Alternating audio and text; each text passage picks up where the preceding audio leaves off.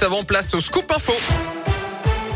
Et l'actu de la Loire et de la Haute-Loire avec vous, Gaëtan Barallon. Gaëtan, bonjour. Bonjour Yannick, bonjour à tous. On débute avec vos conditions de circulation. Et le point noir à la mi-journée sont ces perturbations sur l'A47 après un incendie ce matin d'un poids lourd vers 10h30. Un camion de 19 tonnes qui était vide a pris feu à hauteur du virage de Corbert sur la commune de la Grand-Croix en direction de Lyon. Il n'y a pas eu de blessés. Le véhicule est en train d'être évacué. Il y a plusieurs kilomètres de ralentissement dans le secteur. Attention également aux conditions de circulation sur les hauteurs de nos départements. Conditions hivernales en ce moment. La Loire et la Haute-Loire sont en vigilance jaune, neige, verglas jusqu'à demain matin.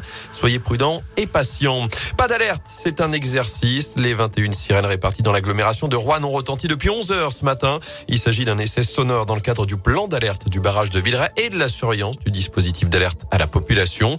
Il y a aussi un test en ce moment même des sirènes pour les populations non spécifiques au barrage comme chaque premier mercredi du mois.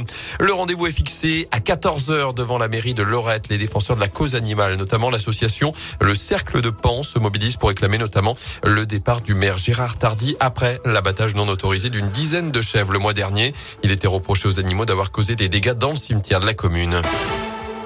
Dans l'actu également, la reprise cet après-midi des débats sur le pass vaccinal à l'Assemblée nationale. Ce sera à 15h après l'interruption de la séance de la nuit dernière suite aux propos d'Emmanuel Macron, le chef de l'État qui a dit vouloir, je cite, emmerder les non-vaccinés jusqu'au bout, ce qui a déclenché un tollé dans l'opposition et donc l'arrêt des débats dans l'hémicycle. Avant ça, les députés avaient eu le temps de relever l'âge du pass vaccinal de 12 à 16 ans. Hier, on a battu un nouveau record de contamination, plus de 270 000 en seulement 24 heures, 3 000 nouvelles hospitalisations également.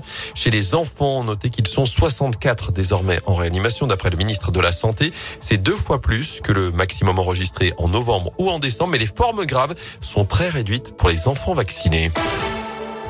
On passe au sport. Paris-Nice passera bien dans la Loire cette année. Le tracé de la 80e édition vient d'être dévoilé avec un départ d'étape à Saint-Just-à-Rambert. C'est une première. Ce sera le jeudi 10 mars prochain. Les coureurs passeront notamment par Saint-Chamond et le col de la Croix de Chaubourg avant de rejoindre l'Ardèche pour un parcours de 189 km. Le grand départ, lui, sera donné le 6 mars à Mantes-la-Ville en région parisienne. Arrivée finale à Nice le 13 mars.